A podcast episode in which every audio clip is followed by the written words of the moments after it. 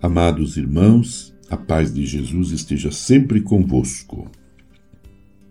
Neste ano vocacional, somos chamados a cada dia pensar, rezar, refletir, tomar consciência da nossa vocação. O ser apóstolo está intimamente ligado ao ser profeta, com a missão de exortar, anunciar e consolar. Porém, no Novo Testamento, há uma característica específica, que é a de anunciar que o Messias já veio, é Jesus, e que o reino de Deus já se manifestou nas ações de seu Filho. Esse será o conteúdo a ser proclamado pelos apóstolos.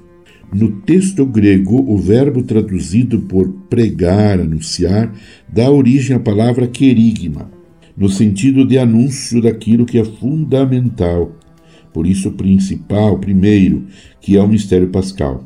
Tal mistério não se restringe à paixão, morte e ressurreição de Jesus, mas se refere a todo o plano salvífico de Deus Pai, revelado na vida de Jesus e conduzido pelo Espírito Santo.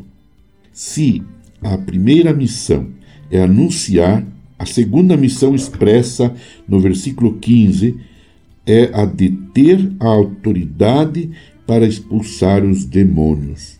O primeiro aspecto que nos chama a atenção é o ato de conceder aos apóstolos a autoridade, por ser uma característica de ser e da missão de Jesus. Assim, podemos dizer que os apóstolos estão intimamente ligados à missão de Cristo e são chamados a ser semelhantes ao Filho. A palavra grega traduzida por autoridade é exousia.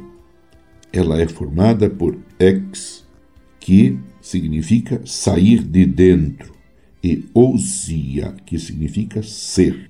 É o que sai de dentro do ser de uma pessoa. Assim, demonstra-se que o poder, a autoridade, nasce da coerência entre o ser e o fazer, sem dicotomia.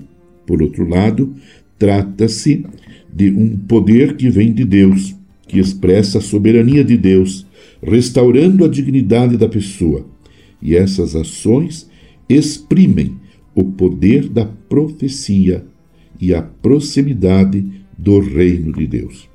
A autoridade é dada para expulsar os demônios. Meu irmão, minha irmã, permaneçamos firmes, unidos em oração com Maria, Mãe de Jesus, rezando pelas vocações, tomando consciência de que todos nós somos chamados. Somos chamados à vida, à santidade e a servir, a servir o nosso Deus no seu reino.